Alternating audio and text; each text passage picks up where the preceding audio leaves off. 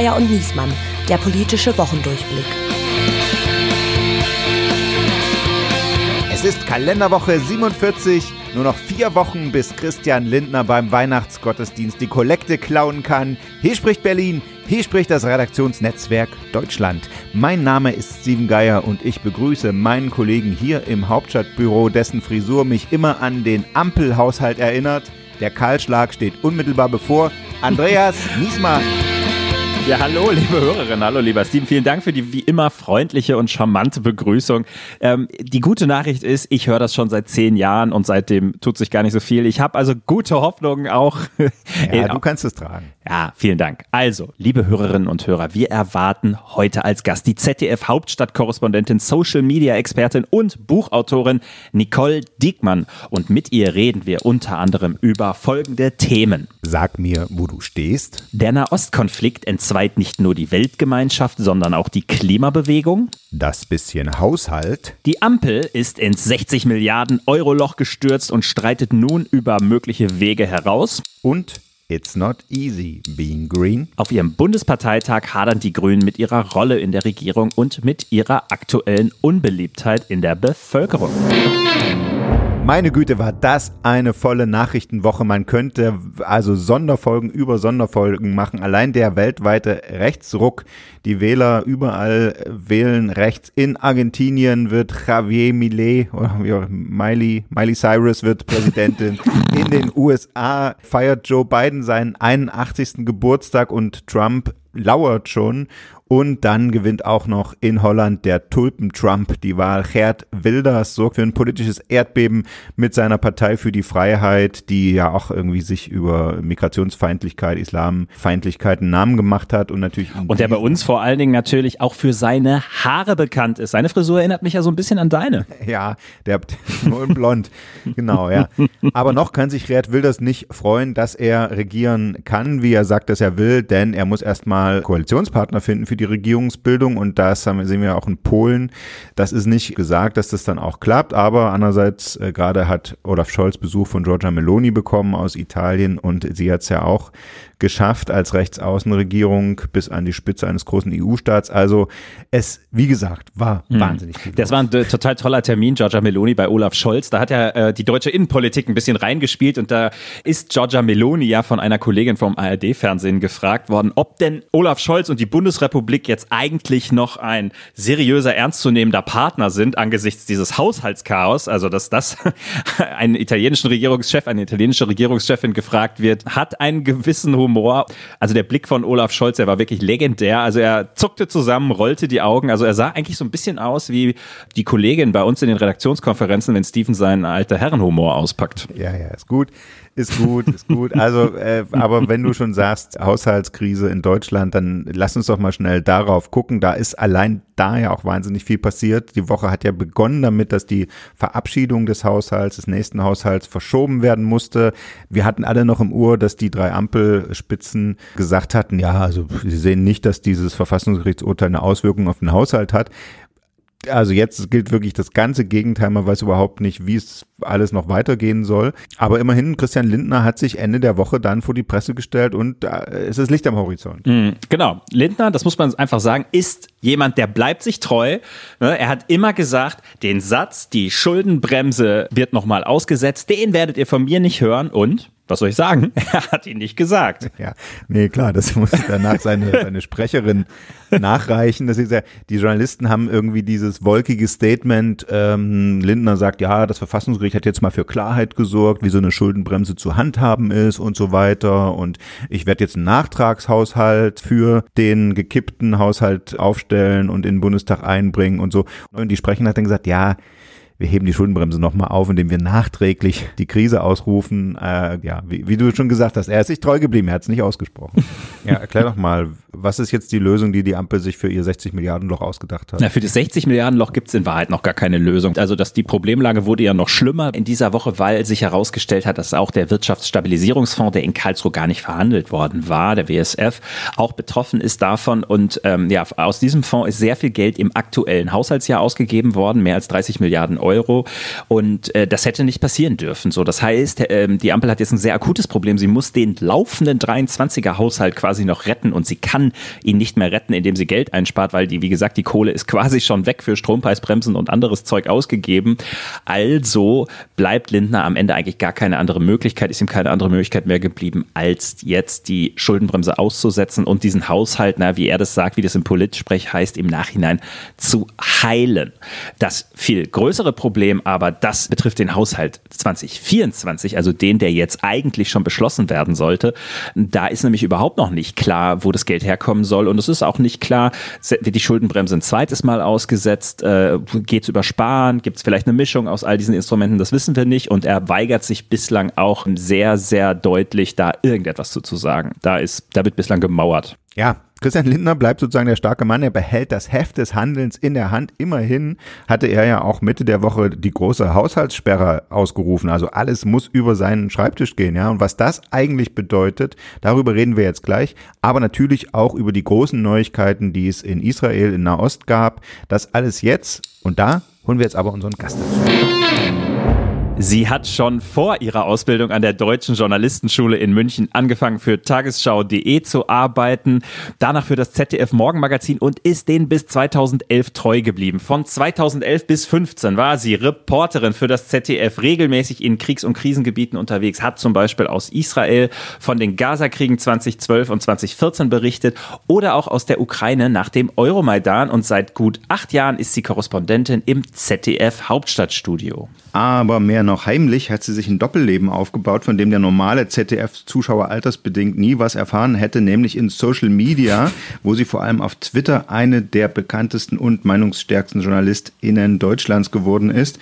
Gegen einen massiven Shitstorm wegen eines Nazis raus. Tweets hat sie dann nicht nur so tapfer gegengehalten, dass sie dafür ausgezeichnet wurde. Das Ganze hat sie auch zu einem Bestseller inspiriert, die Shitstorm-Republik, wie Hass im Netz entsteht und was wir dagegen tun können. Außerdem ist sie regelmäßig als Host und Gast in Podcasts zu hören, aber nur in den besten, wie heute bei uns. Herzlich willkommen, Nicole Diekmann. Vielen Dank. Also sollte ich mal äh, von Selbstzweifeln zerfressen sein, komme ich wieder an euren Podcast. Das ist äh, sehr Dankeschön. Sehr, sehr freundlich. Äh, wir fangen an mit einem einerseits ernsten Thema, aber andererseits auch einer Meldung, auf die wir eigentlich auch lange gewartet haben. Nach tagelangen zähen Verhandlungen hat Israels Regierung Mitte der Woche einer Feuerpause im Gazastreifen zugestimmt, zunächst für mindestens vier Tage, im Gegenzug für die Freilassung von Dutzenden israelischen Geiseln. Nicole, wie schätzt du es ein? Ist das jetzt ein, ein, Hoffnungsschimmer in, in dem aktuellen Konflikt oder ist es nur eine Verschnaufpause? Das ist eine Frage, die könnte nicht mal das israelische Volk geschlossen beantworten. Also wie die Antwort der Angehörigen dieser Geiseln, die da jetzt freigelassen werden sollen, muss man im Moment ja noch sagen, darauf ähm, ausfallen würde, ist ja klar. Die wollen nichts anderes, als ihre Liebsten wiederzusehen. Auf der anderen Seite ist die Frage aus israelischer Sicht, vor allem aus politischer israelischer Sicht, was bedeutet diese Feuerpause? Kann man danach den Krieg weiter fortsetzen? Da gibt es ja schon erste Stimmen, ehemalige Militärs, die sich zu Wort gemeldet und gesagt haben, das ist falsch. Danach ähm, werden wir nicht wieder so weitermachen können. Und das entspringt natürlich auch der Debatte der vergangenen Wochen, denn Israel hat eingewilligt, vier Tage Feuerpause einzulegen, weil man allmählich international isoliert dastand. Das wird auch wieder eine andere Debatte lostreten, die das Land schon öfter führen musste, nämlich wie viele palästinensische Gefangene ist eigentlich ein israelischer Gefangener wert? Auch das ist immer mhm. eine Rechnung, die da aufgemacht wird und die das israelische Volk, das es so ja gar nicht gibt, weil das in sich auch gespalten ist, dann noch mal mehr polarisieren hm, wird. Mhm. Es ist eine gute Nachricht für Benjamin Netanyahu, weil wieder einmal die Frage nach seiner Verantwortung und seinem möglichen Verbleib im Amt in den Hintergrund rückt. Es ist mhm. eine gute Nachricht aus humanitären Gründen für beide Seiten, aber langfristig gesehen weiß ich nicht, ob das eine gute Nachricht ist. Ja, das ist so, ich habe mir das bei heute Morgen genau das Gleiche gefragt, dieses menschenverachtende Gegeneinander aufrechnen, ja, drei zu eins. Dann hat man zurück erinnert an, an diesen Fall, diesen israelischen Soldaten, da wurden genau. ja über tausend Palästinenser am Ende genau. freigelassen. Ähm, und gleichzeitig denkt man dann, naja, für die Geiseln geht es um ihr Leben, für die palästinensischen Terroristen, die da äh, im israelischen Gefängnis sitzen, geht es ja in Wahrheit nur um Haft. Also die müssen ja nicht da äh, vor, darum bangen, dass sie da umgebracht werden vom Staat Israel. Ähm, du Du kennst ja das Land, das hast du gerade auch schon anklingen lassen. Ja gut, du warst da, du hast von zwei Gaza-Kriegen berichtet. Ja. Was geht dir jetzt durch den Kopf, wenn du diese Bilder dort siehst, die zerstörten Häuser? Gibt es eigentlich irgendeine Perspektive, wo du sagst, Mensch, wenn dieser Krieg vorbei ist, was er ja hoffentlich bald ist, gibt es eine Idee, wie man da weitermachen kann? Oder siehst du da genauso düster und schwarz wie äh, ja, jetzt die meisten Kommentatoren? Ich sehe da total düster und schwarz, muss ich leider sagen. Ähm, ich habe, du hast es gerade schon erwähnt, ähm, eine Zeit lang viel und regelmäßig aus Israel berichtet. Und was mich sehr schnell erschreckt hat, war, wenn man eine Umfrage machte, in Ramallah zum Beispiel, und die Leute auf der Straße da fragte, was wärt ihr bereit zu tun für einen Frieden? Das ist ja immer die Krux. Also Frieden wollen alle, sagen sie. Und wenn man dann fragt, okay, und was wären die Opfer, die ihr dafür bringt, dann heißt es keins. So, es ist ja wahnsinnig verfahren. Man hat teilweise von 65-Jährigen exakt, wirklich bis aufs Wort gleich dieselbe Antwort auf eine Frage, Frage bekommen wie von einem 17-Jährigen. Ja, das heißt, das ist Sozialisation. Das steckt so tief drin, das ist fast hm. schon, würde ich sagen, Teil der Identität. Dieser Hass aufeinander.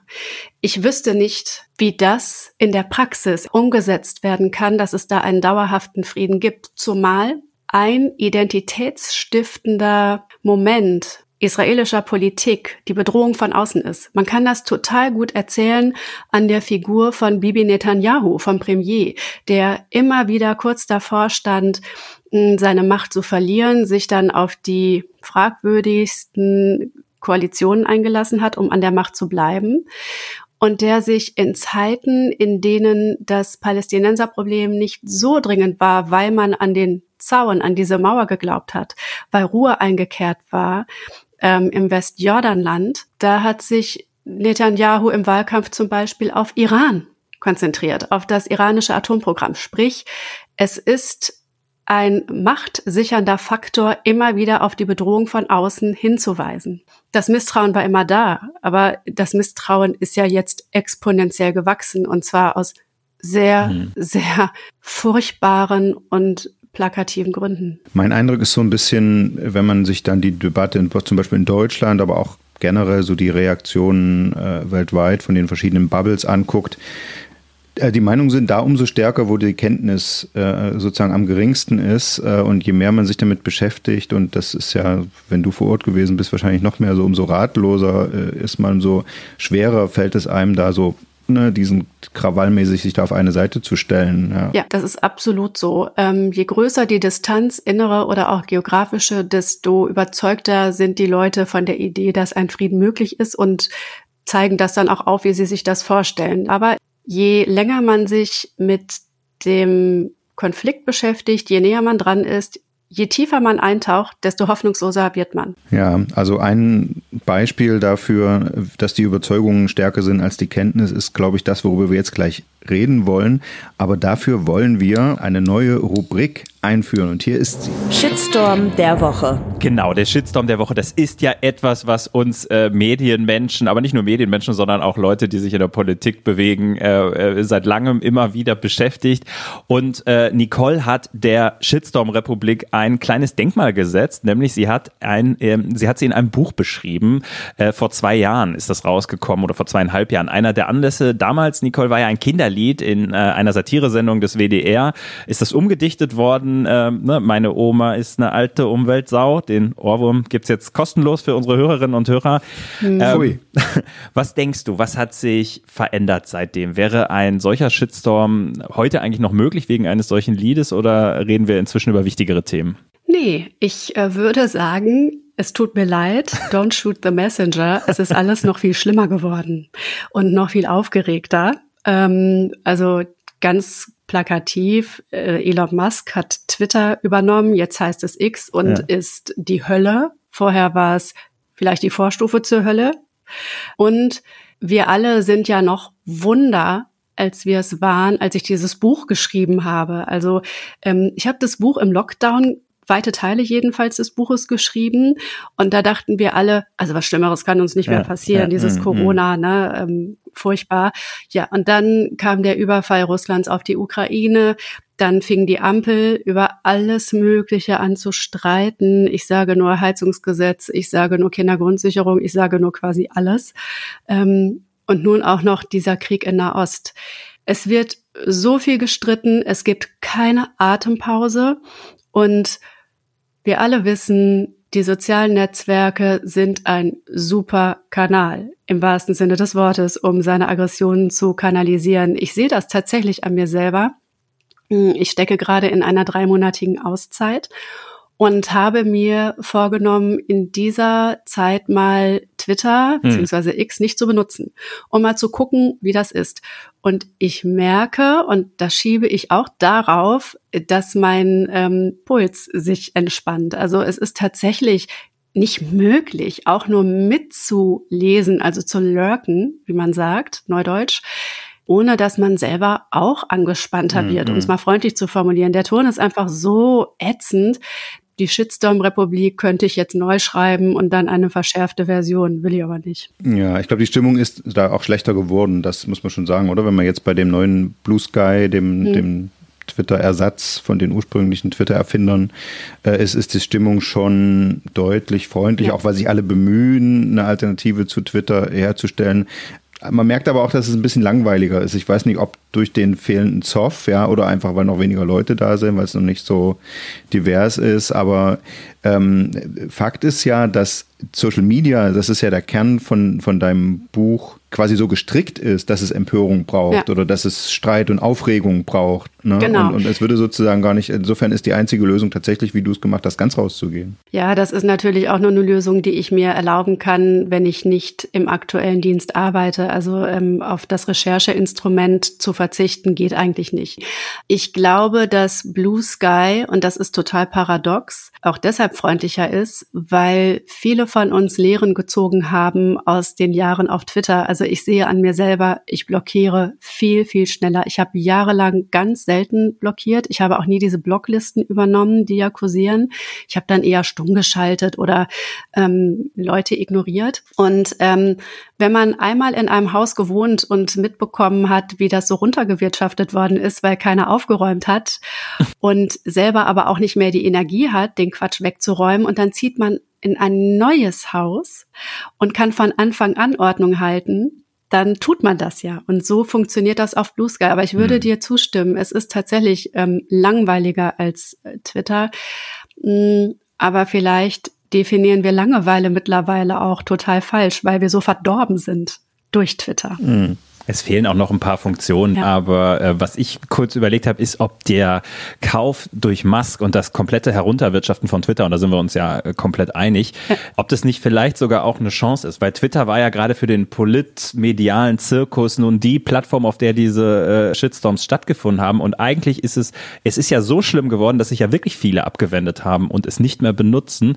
Das heißt, man kann ja jetzt einen Shitstorm bei Twitter kriegen, ohne dass man es noch mitbekommt, was glaube ich vor äh, zwei Jahren äh, war. Also Social Media frisst seine eigenen Kinder. Am Ende ist es dann wieder so divers, dass es, dass wir wieder ein bisschen zu einem Status einer Vor-Twitter-Zeit zurückkommen. Kann das sein oder ist das zu optimistisch gedacht? Naja, auch da, don't shoot the messenger. Es ist, glaube ich, zu optimistisch. Also erstens, ähm, ich muss es leider zugeben, ich meide Twitter. Dafür habe ich mich jetzt in TikTok ja. mehr reingewühlt.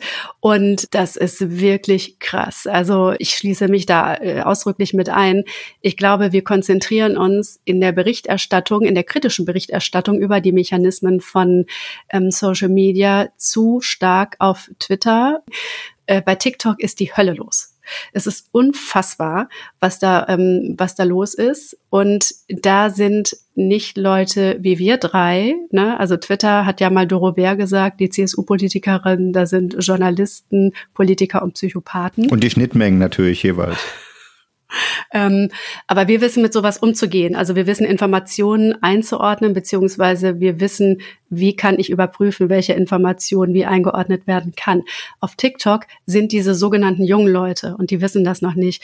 Und äh, da herrscht ein Ton, da sind Accounts, ich bin mir sicher, die würden auch jetzt noch auf Twitter gesperrt oder auf X gesperrt werden. Und was ich noch sagen will, ist, ich sehe einen fragwürdigen Aspekt dadurch, dass Musk halt so irre ist, wie er ist. Erstens, Twitter war auch schon vor Musk problematisch. Das vergisst man jetzt so ein bisschen. Man verklärt das jetzt im Nachhinein, weil es jetzt noch viel problematischer ist.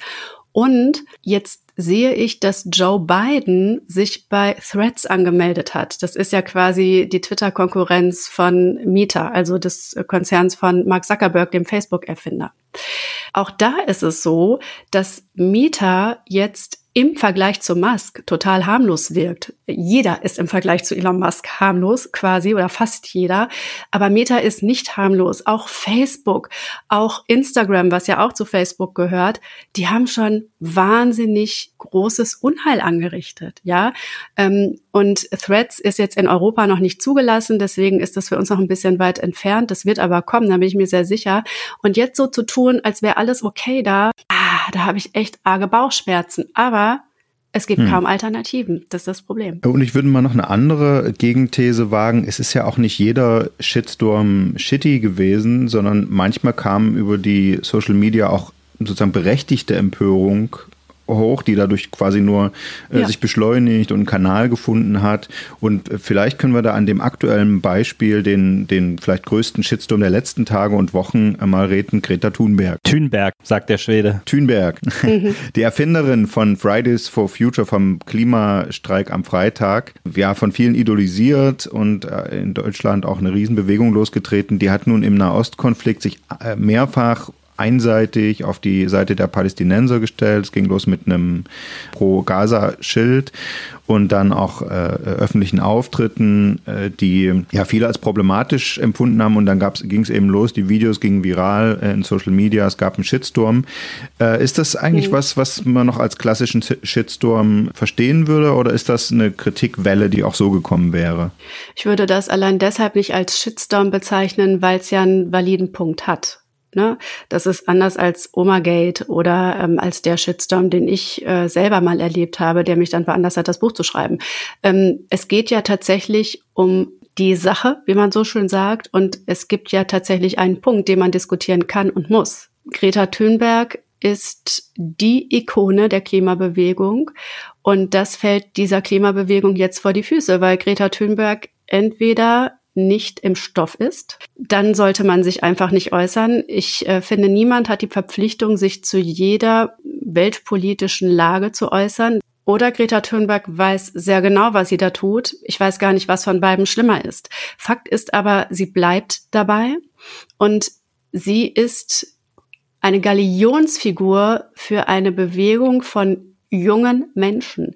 Und das ist eben die Schattenseite dieser Personalisierung. Greta Thunberg hat der Klimabewegung einen riesigen Gefallen getan die letzten Jahre, weil Greta Thunberg auch schon tatsächliche Shitstorms erlebt hat. Also ich freue mich ja jedes Mal, wenn ihr Nachname erwähnt wird, weil sie ja ganz oft versucht wurde, gerade ältere, konservative Politiker, alte weiße Männer, kann man auch sagen, die nur von Greta sprachen, also sie so verniedlichten und so herabwürdigten als ein kleines Mädchen, das keine Ahnung hat. Also ihr quasi tatsächlich absprachen, überhaupt hm. für die Sache reden zu können. So.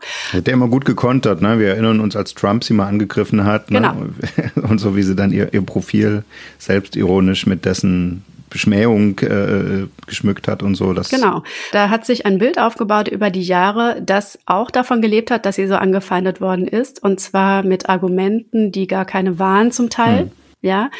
Ähm, das hat ihr wahnsinnig ähm, viele Sympathien eingebracht und sie zu einer Hoffnungsfigur gemacht. Und diese Hoffnung enttäuscht sie gerade in Augen, in den Augen sehr, sehr vieler. Und wir wissen, nichts ist so kontraproduktiv wie enttäuschte Hoffnung. Hm. Ähm, ich will sie nicht in Schutz nehmen, weil ich das alles genauso sehe wie du und es absolut verurteilenswert finde, wie sie sich da geäußert oder eingelassen hat. Ähm, mir kam nur ein, ein Gedanke, wenn Menschen mehrfach äh, im Auge eines Shitstorms stehen und quasi also unberechtigt äh, äh, Massen an Häme und Kritik auf sich ziehen. So, mhm. dann müssen sie sich ja, um das zu überleben, kannst du ja vielleicht auch noch was zu sagen, weil äh, du hast es ja auch schon erlebt, man muss sich ja einen gewissen Panzer dann zulegen. Ja? ja. Also entweder geht man raus äh, aus dem Social Media oder man sagt, okay, ich besorge mir meine Rüstung und äh, lass die, lass die halt krähen da. So ich könnte mir vorstellen, dass es dann schwierig ist, in dem Moment, wo berechtigte Kritik kommt, ähm, da zu unterscheiden und dass man dann also sehr offene, sehr gute Leute in seinem Umfeld braucht, die einem sagen, du übrigens, diesmal haben sie einen Punkt. Ja, mhm. das führt ja bei vielen dann auch zu so einer Art Radikalisierung. Ich meine, die sehen wir oft bei alten weißen Männern, dass Leute, wenn sie häufig im Feuer stehen, man irgendwann den Eindruck hat, ah, Jetzt driften sie so ein bisschen ab. Ja, also ich kann das tatsächlich aus eigener Erfahrung sagen. Man kann gar nicht weitermachen und dabei bleiben, wenn man nicht ein dickes Fell hat. Das ist nicht möglich, wenn man ähm, einigermaßen Reichweite hat und der Preis, den man dafür zahlt, ist eben auch ganz oft ein Shitstorm, den man abkriegt. Das stimmt. Aber ich würde in diesem konkreten Fall dagegenhalten und sagen, erstens gehe ich davon aus, dass Greta Thunberg sich beraten lässt hm. bei dem äh, Status, den sie sich in den vergangenen Jahren erarbeitet hat. Und zweitens, Nahostkonflikt. Da wissen wir alle, das ist ein sehr diffiziles Thema, weil Antisemitismus meistens nur ein, zwei Schritte entfernt ist. Ja, äh, der Nahostkonflikt wird missbraucht von Antisemiten für ihre Agenda. Und drittens, sie muss sich ja nicht zum Nahostkonflikt äußern. Es stellen sich derzeit keine klimapolitischen Fragen, die sich daraus ableiten. Ich würde noch ein viertens ergänzen, nämlich die Fridays for Future in Deutschland die ja wirklich kollektiv den Gegenstandpunkt eingenommen haben. Und äh, das ist für die Fridays-Bewegung extrem wichtige Standort sozusagen, Franchise, arm. Also das sind sehr viele einfach, die hier sind, die sind hier sehr laut. Sie war, ähm, Greta Thunberg war mit Luisa Neubauer im Kanzleramt bei Angela Merkel und so. Also das ist ja nicht irgendwo, sondern das ist ein ganz wichtiger Teil der Bewegung und die haben wirklich sich, also zuerst einfach anders verhalten. Also Luisa, Luisa Neubauer, sozusagen das deutsche Gesicht von Fridays for Future, ist bei einer pro-israelischen Demonstration, Kundgebung auf der Bühne gewesen und äh, sie hat ja auch ein Buch über ihre Familiengeschichte geschrieben, mhm. wo das äh, quasi ihre Haltung äh, vorkommt, weil äh, einer ihrer Großväter bei der SS war und der andere im KZ gestorben ist. Also da gibt es gar keinen Zweifel, wie sie zum Beispiel äh, steht in dem, in dem Punkt. Das sei nicht so bescheiden. Erzähl doch mal, du hast sie doch interviewt diese Woche, wie. Äh ja, genau. Und jetzt ist, jetzt ist der Punkt äh, genau gekommen, wo sie sich irgendwie dazu verhalten muss, dass sie einerseits wirklich äh, sieht, und das ist auch im, in dem, im Gespräch mit uns, Kollege Jan Sternberg und mir, äh, rausgekommen, also Luise Neubauer weiß ganz genau, die deutschen Fridays wissen ganz genau, dass sie da eine Minderheitenposition innerhalb der Klimabewegung haben, wenn sie sagen, äh, wir erwähnen palästinensisches Leid nicht ohne israelisches, schrägstrich jüdisches Leid zu erwähnen und äh, alles andere ja. ist für uns hochproblematisch und wir sind dagegen und so. Das sieht die Mehrheit der Bewegung nicht, weil das ist eine so ne, eine, eine globale man muss ja schon sagen, anders als man vielleicht am Anfang dachte, linke Bewegung, aber eben auch eine, ja. so eine Nord-Süd-Bewegung, also die den, den, globalen Süden im Blick hat, als den, die unter dem Klimawandel besonders leiden. Und wer den globalen Süden im Blick hat, hat oft dessen Perspektive. Und da müssen wir ja nur mal in die äh, UNO äh, Abstimmung zur Gaza-Resolution gucken. Äh, Im globalen Süden ist also die, die, die Position, dass Israel da mindestens sich so schuldig gemacht hat, äh, äh, das ist da die weit verbreitete Sicht. Und da kommen die deutschen Fridays wirklich schlecht durch. Und Luisa Neubau hat wirklich in dem Gespräch gehadert und mit sich gerungen. Und so, man kann sich das vorstellen. Mhm. Die Gründerin der Bewegung sozusagen, von der sich die Bewegung zwar emanzipiert hat, aber die ja trotzdem total wichtig ist. Und jetzt ist der Klimagipfel in Dubai und sie sagt, ja, wir fahren dahin. Aber wir werden keine gemeinsamen Auftritte machen, wenn es um Palästina geht. Es steht, hat sie uns gesagt, äh, viel Schmerz, Enttäuschung und Entzweiung im Raum. Äh, ne? Ja, das glaube ich. Also ich, das ist, glaube ich, menschlich auch total schwierig. Das glaube ich auch, aber es wird auch politisch total schwierig sein, denn äh, wasch mir den Pelz und mach mich nicht nass ist nicht lange durchzuhalten. Ne? Natürlich haben wir Deutschen nochmal eine, als Tätervolk spielen wir eine andere Rolle in, ähm, in dieser ganzen Debatte. Ähm, für Fridays for Future wird das eine Zerreißprobe, das glaube ich auch. Und ähm, wir sehen das ja auch ein bisschen an der Parteienlandschaft. Ähm, alles, was zersplittert, verliert an Schlagkraft. Das könnte ein Problem für die Klimabewegung werden, ähm, die gerade das erlebt. Du hast es gerade gesagt, es ist eine linke Bewegung, was viele Linke im Moment ja erleben, dass die sich die Augen reiben und erstaunt sind, wie ausgeprägt der Antisemitismus in ihren Reihen ist und die zum Teil eine neue politische Heimat suchen. Ampelstörung. Ja, und diese Woche hatte auch einen echten innenpolitischen Wumms zu bieten. Bundesfinanzminister Christian Lindner hat gleich zu Anfang der Woche eine Haushaltssperre verhängen müssen. Ja, sagen wir, yay, amerikanische Verhältnisse. Jetzt ist es natürlich nicht ganz so dramatisch in Deutschland, also seine Beamten kann der Bund schon noch weiter bezahlen, aber künftig muss jeder Minister für jede zukünftige Ausgabe ein, äh, eine Genehmigung des Finanzministeriums und damit von Christian Lindner persönlich einholen, kann man sagen. Nicole, wie hast du auf diese Nachricht geguckt? Ist es jetzt die Notbremse oder ist es der komplette Größenwahn? Das hat zwei Komponenten tatsächlich. Fangen wir mal hinten an mit dem angeblichen Größenwahn. Christian Lindner ist ja Bundesfinanzminister und äh, der hat ja diesen äh, Haushalt beziehungsweise diese, diesen Fonds, diese 60 Milliarden mal mit beschlossen.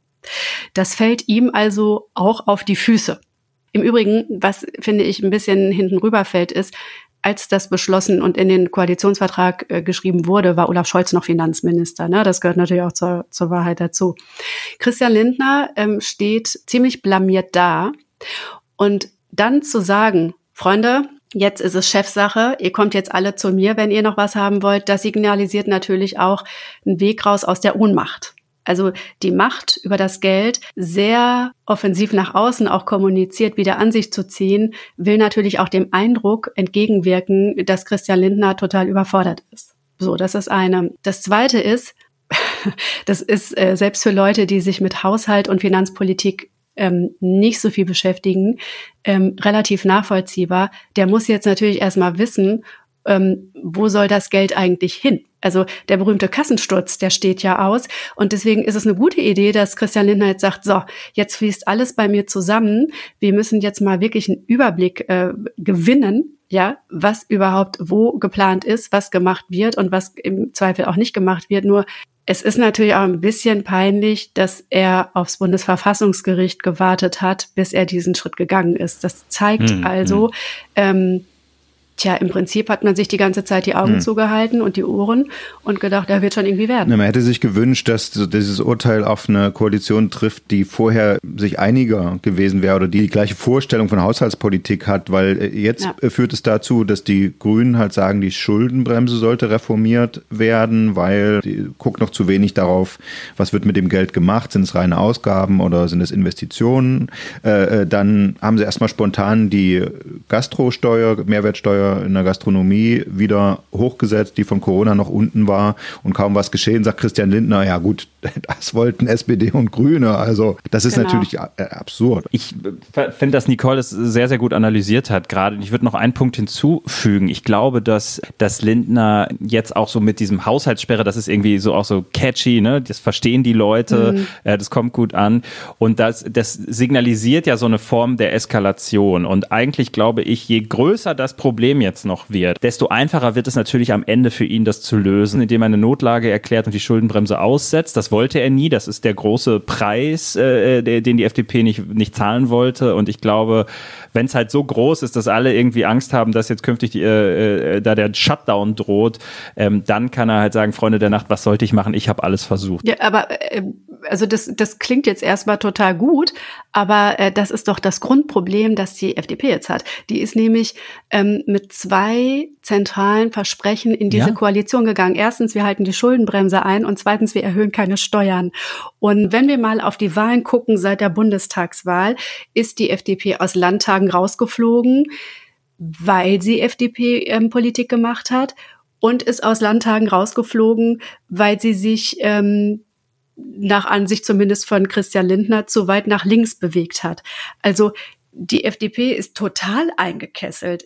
Ja, die, total. Also die Lage ist super, die Lage ist super schwer, äh, muss ja. man absolut sagen. Aber was ich mich immer gefragt hatte, ist allerdings, wenn jetzt diese ganzen äh, Milliarden, die ja auch in die größtenteils in die Wirtschaft fließen sollen, nicht kommen und die Wirtschaft weiter lahmt. Ich meine, wir haben dieses Jahr quasi eine Stagnation. Nächstes Jahr sieht es auch nicht gut mhm. aus. Jetzt gibt es Berechnungen, dass das, wenn das Geld wegfällt, nochmal ein paar Zehntel beim BIP kosten kann.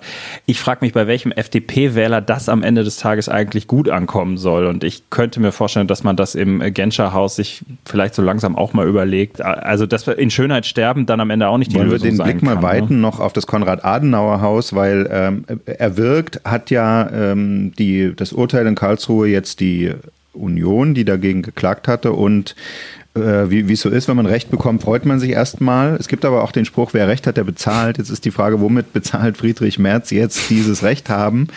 Also mein Gefühl ist so ein bisschen, was du gerade angedeutet hast, wenn wir jetzt hier irgendwie in eine Rezession äh, schlittern, dann kann die Ampel auch sehr leicht sagen, ja, wir hätten 60 Milliarden mehr gehabt, um, um die Wirtschaft irgendwie anzuschieben. Da könnt ihr euch bei Friedrich Merz bedanken. Das hat ja Robert Habeck sogar schon gesagt.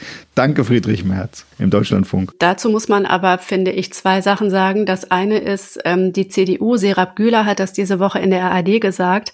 Die argumentiert jetzt, also es kann ja nicht wahr sein, dass derjenige, der ein Foul sieht und das Foul meldet, dann kritisiert wird und nicht derjenige, der fault. Und da hat sie einen Punkt. Also diesen Haushalt hat nicht Friedrich Merz äh, aufgestellt, beziehungsweise diesen Fonds hat nicht äh, Friedrich Merz aufgelegt. So. Und ich finde es auch übrigens legitim, dass Friedrich Merz sich erstmal freut. Also man darf mal eins nicht vergessen. Die Union hat dieses Sondervermögen Bundeswehr, die Grundgesetzänderung mitgetragen. Es ist nicht so, dass die in der Fundamentalopposition sind und überhaupt nicht konstruktiv arbeiten. Aber klar, irgendwann sollte Friedrich Merz den Punkt erkennen, ab dem es dann auch gut ist, mit sich äh, freuen über die Niederlage der Bundesregierung, der man nachgewiesen hat, dass sie, das finde ich, muss man auch nochmal sagen, dass sie einfach nicht grundgesetzkonform gearbeitet hat. Das ist ja ein Ding. Mhm. So, das können wir, finde ich, von der Regierung erwarten, dass sie das. Er hat jetzt schon den sympathischen Vorschlag gemacht, wenn wir sparen müssen, dann doch an der Kindergrundsicherung. Das klang auch so ein bisschen. Also. Ja, so, Friedrich Merz ist ja auch schlau. Natürlich, der hat nicht nur die Kindergrundsicherung vorgeschlagen, sondern auch das Heizungsgesetz. Mhm. Und wir erinnern uns, diese Regierung, diese Ampel wäre fast zerbrochen mhm. am GEG, am Heizungsgesetz. Das macht Friedrich Merz sicherlich auch aus einer Überzeugung heraus. Also ähm, ich glaube, dass es Unionswählern ähm, Bürgergeld ist ja der dritte Vorschlag, den er gemacht hat. Das sind so drei Punkte, da denkt sich die Union natürlich auch, damit verprellen wir unsere Wähler wahrscheinlich nicht unbedingt, wenn wir daran gehen, wenn wir das vorschlagen. Und vorschlagen kann man erstmal alles, wenn man in der Opposition ist. Aber natürlich legt Merz da wieder zwei Finger in die wunden Punkte dieser Ampelkoalition, die sich wochenlang bis aufs Blut gestritten hat über dieses Heizungsgesetz, ja. Ähm, und da jetzt wieder reinzubohren, so ist Politik. Ich finde, man kann es ihm nicht verdenken. Ich würde es an seiner Stelle genauso machen. Und damit sind wir nämlich schon in der nächsten Rubrik. Die offene Rechnung. Du hast das Stichwort Heizungsgesetz schon genannt und die Heizungsgesetzpartei, die Grünen sind ja die, die jetzt besonders in die Sinnkrise geraten sind, weil vieles, was jetzt den ökologischen Umbau finanzieren sollte, stand in diesem Klima- und Transformationsfonds, der Name sagt es schon. Und prompt treffen sich die Grünen zu ihrer Bundesdelegiertenkonferenz zum Bundesparteitag in Karlsruhe. Mal sehen, wie danach das Gebäude des Verfassungsgerichts aussieht. Ach, das Leben schreibt die schönsten Geschichten. Und aber ja, das, das äh, Bittere ist, jetzt müssen die Parteichefs und auch die heimlichen Chefs, äh, Robert Habeck und äh, Annalena Baerbock, da äh, auftreten in einer Zeit, wo die Grünen eigentlich sowieso schon das Gefühl hatten, im Faschist zu sein. Ja, die haben die ganze Zeit aus ihrer Sicht Kompromisse gemacht und äh, gute Miene zum bösen Spiel sind der FDP da entgegengekommen. Und zum Dank äh, stehen sie jetzt irgendwie so da, als ob niemand mehr was mit ihnen zu tun haben will, wegen Heizungsgesetz. Ja. In Hessen sind sie gleich mal aus einer erfolgreichen Regierung geflogen und so weiter. Also, dass die jetzt in eine Sinnkrise stecken, das kann man ihnen auch nicht verdenken, oder? Nee, überhaupt nicht. Also, du hast es gerade gesagt, die Grünen haben aus ihrer Sicht viele Zugeständnisse gemacht und das ja nicht in so ähm, Themen wie Bildungspolitik, darüber redet ja keiner mehr. Das ist übrigens auch ein großes Problem. Ne? Ähm, Geld, das fehlt, kann nicht investiert werden, beziehungsweise es werden vielleicht Projekte rückgängig gemacht. Worüber man ja gar nicht spricht im Moment ist, welche Projekte möglich wären, wenn mehr Geld da wäre. Also ähm, unsere Schulen äh, sind weiterhin marode zum Beispiel. Die Grünen haben dem Sondervermögen Bundeswehr zugestimmt. Die Grünen gehen gerade einen massiven Ruck in der Asylpolitik mit den tragen die mit. Und nun stehen viele klimapolitische Vorhaben, die sowieso schon zusammengeschrumpft waren, zum Beispiel beim Heizungsgesetz der Grünen, auch zur Disposition, zur Diskussion. Das heißt, die grünen Kernthemen. Das ist total hart und das hat in der Partei ja sowieso schon rumort. Und tja, der Mensch denkt ja auch gerne in ähm, also man sagt ja immer, wenn man Kinder bestraft beziehungsweise einen pädagogischen Effekt erzielen will, dann muss die Zeit zwischen Tat und Konsequenz kurz sein. Schlechter aus Sicht der grünen Führung könnte dieser Parteitag gar nicht terminiert sein. Der Eindruck ist noch total frisch. Die Aufregung hier in Berlin ist riesengroß. Die Ratlosigkeit ist riesengroß. Und in dieser Stimmung, Psychologie ist ja auch ein wichtiger Faktor, findet jetzt diese Bundesdelegiertenkonferenz statt. Also das wird interessant. Das wird ein spannender Parteitag in Karlsruhe. Und wann ist jemals eine schlechte Nachricht aus Karlsruhe gekommen? Wir bleiben dran, wir behalten das im Auge. Und wir sagen an dieser Stelle, liebe Hörerinnen und Hörer, vielen Dank fürs Zuhören. Seien Sie nächste Woche wieder dabei. Und wir sagen vor allen Dingen vielen Dank an Nicole Diekmann. Ich bedanke mich ganz herzlich. Und bevor Sie jetzt alle da draußen schon ausschalten, hier nochmal der schnelle Hinweis. Wir haben ja nach wie vor unseren True Crime Kanal. Da tut sich auch noch was Neues in den nächsten Wochen. Sie finden den Kanal unter True Crime Politik, überall wo es Podcasts gibt. Und wenn Sie uns und vor allen Dingen sich einen Gefallen tun wollen, dann lassen Sie doch ein Abo da, geben Sie eine Bewertung ab. Schicken Sie uns gerne auch ein Feedback an berlin.rnd.de. Und wir sagen dann jetzt Tschüss und bis nächste Woche. Bis bald. Tschüss. Tschüss.